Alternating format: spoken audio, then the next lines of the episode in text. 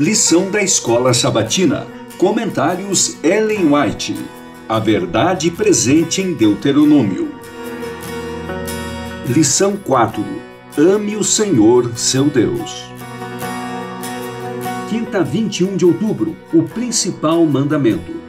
Consideremos individualmente qual é o registro feito nos livros do céu a respeito de nossa vida e caráter e de nossa atitude para com Deus.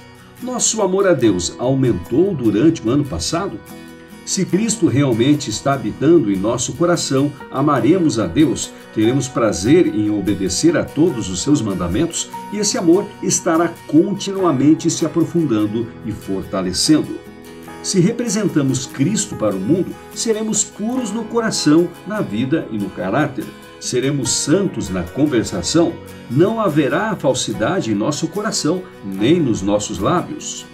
Examinemos nossa vida passada e vejamos se temos evidenciado nosso amor a Jesus, procurando ser semelhante a Ele e labutando como Ele labutou para salvar aqueles por quem Ele morreu.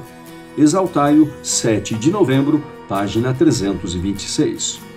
A morte e a ressurreição de Cristo completaram sua aliança. Antes desse tempo, ela foi revelada por meio de tipos e sombras que apontavam para a grande oferta que seria feita pelo Redentor do mundo e em favor dos pecados do mundo, conforme a promessa. Antigamente, os crentes eram salvos pelo mesmo Salvador de agora, mas era um Deus velado. Eles viam a misericórdia de Deus em figuras. A promessa dada a Adão e Eva no Éden era o evangelho para a humanidade decaída. Foi feita a promessa de que a semente da mulher feriria a cabeça da serpente e que ela lhe feriria o calcanhar. O sacrifício de Cristo é o glorioso cumprimento de todo o sistema judaico.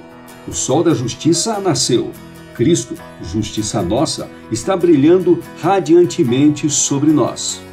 Comentários de Ellen White no Comentário Bíblico Adventista do Sétimo Dia, volume 7, página 1038. O motivo de não nos alegrarmos mais está no fato de que abandonamos o primeiro amor. Sejamos, pois, zelosos e arrependamo-nos para que não venha a ser tirado do seu lugar o nosso candelabro. O templo de Deus no céu está aberto. Seus umbrais estão inundados da glória que se derrama sobre toda a igreja que ama a Deus e guarda os seus mandamentos. Devemos estudar, meditar e orar. Então, nossos olhos alcançarão o interior do templo celestial e compreenderemos os motivos dos cânticos de louvor do coro divino que circunda o trono de Deus.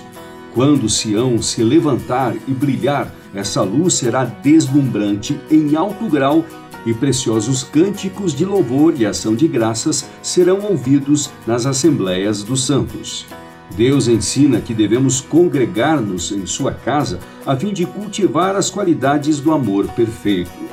Com isso, os habitantes da terra serão habilitados para as moradas celestiais que Cristo foi preparar para os que o amam. Lá no santuário de Deus irão se reunir, então, de sábado a sábado e mês a mês, para participar dos mais sublimes cânticos de louvor e ação de graças, entoados em honra daquele que está sentado no trono e ao Cordeiro eternamente. Testemunhos para a Igreja, volume 6, página 368.